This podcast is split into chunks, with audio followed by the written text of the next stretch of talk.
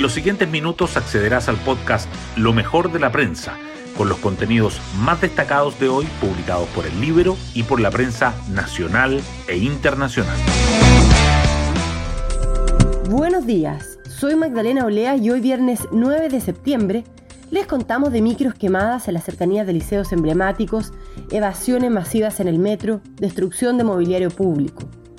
No es octubre de 2019, estamos en septiembre de 2022 y la violencia marcó nuevamente la jornada de ayer en distintas ciudades del país. Y no se descarta que sigan hoy. Aquí no hay una representación de demandas del pueblo chileno, aquí hay hechos de violencia que el pueblo chileno rechaza mayoritariamente, dijo el subsecretario del Interior, Manuel Monsalve. Pero aún no queda clara la línea del gobierno, puesto que dirigentes del oficialismo, concretamente del Partido Comunista, avalaron las manifestaciones. Al actuar en estos días de la ministra Toá y del mismo presidente Boric, marcarán qué línea seguiría el Ejecutivo. Las portadas del día.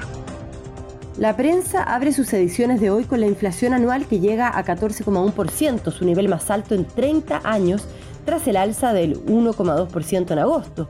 También destacan la cobertura de la muerte de la reina Isabel II a los 96 años, la monarca que se convirtió en el pilar del Reino Unido, dice el Mercurio. La reina que marcó el siglo XX, agrega la tercera. La gracia, humanidad y fortaleza de Isabel marcaron una vida de extraordinario servicio, señala el diario financiero. El debate constitucional igualmente sobresale. El Mercurio destaca que Elizalde y Soto buscan potenciar el rol del Congreso en un acuerdo para darle continuidad al proceso constituyente. El expresidente Ricardo Lagos dice que no es necesario partir de cero y que el plebiscito marcó el primer rechazo en las urnas a una constitución en Chile y el mayor fracaso electoral de la izquierda. La tercera resalta que senadores de Renovación Nacional no apoyarán una nueva elección de constituyentes. Las manifestaciones en Santiago también siguen presentes. El Mercurio subraya que la defensa de los dirigentes del Partido Comunista a las protestas de los secundarios en el metro tensiona al oficialismo. La tercera remarca que el gobierno está en alerta y activa la coordinación interministerial. Ambos dedican fotos a dos buses quemados en el tercer día de violencia y la cuarta jornada de protesta.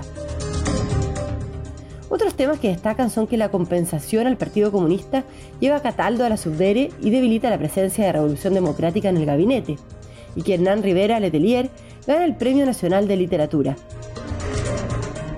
El diario financiero, por su parte, titula que la deuda de las ISAPRES con las clínicas creció 37% y los médicos alertan por el retraso en la cadena de pago. Hoy destacamos de la prensa. El IPC sube 1,2% en agosto y la inflación anual llega a su nivel más alto en 30 años. El aumento del mes pasado superó las expectativas del mercado y llevó al acumulado de los últimos 12 meses hasta 14,1%, el mayor desde septiembre de 1992. El dato además desafía la estimación de 12% al cierre del año que el Banco Central entregó esta semana y presiona al ente emisor para extender el ciclo de alza de las tasas de interés.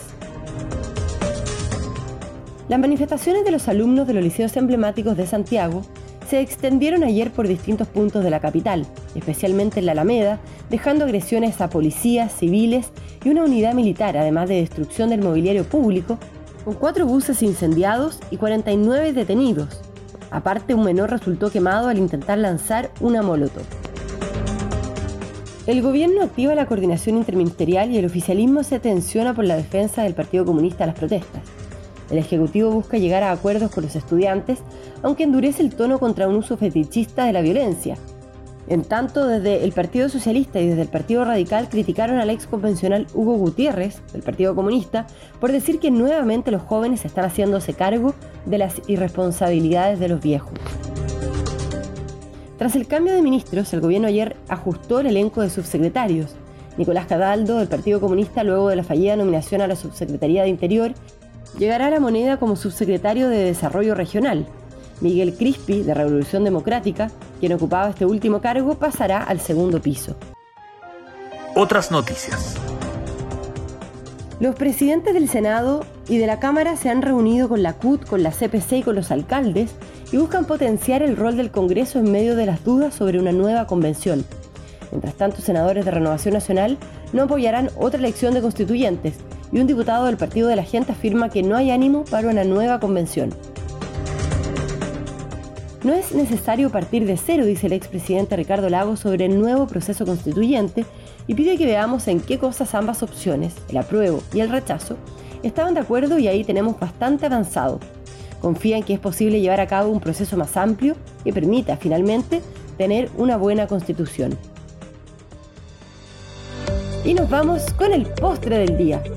Colo Colo golea a Unión Española y avanza hacia el título.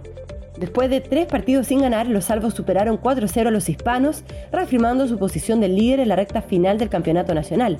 Curicó, que derrotó 2-0 a la calera, sigue escoltando al cacique con 9 puntos menos. Bueno, yo me despido, espero que tengan un muy buen fin de semana y nos volvemos a encontrar el lunes en un nuevo podcast, Lo mejor de la prensa.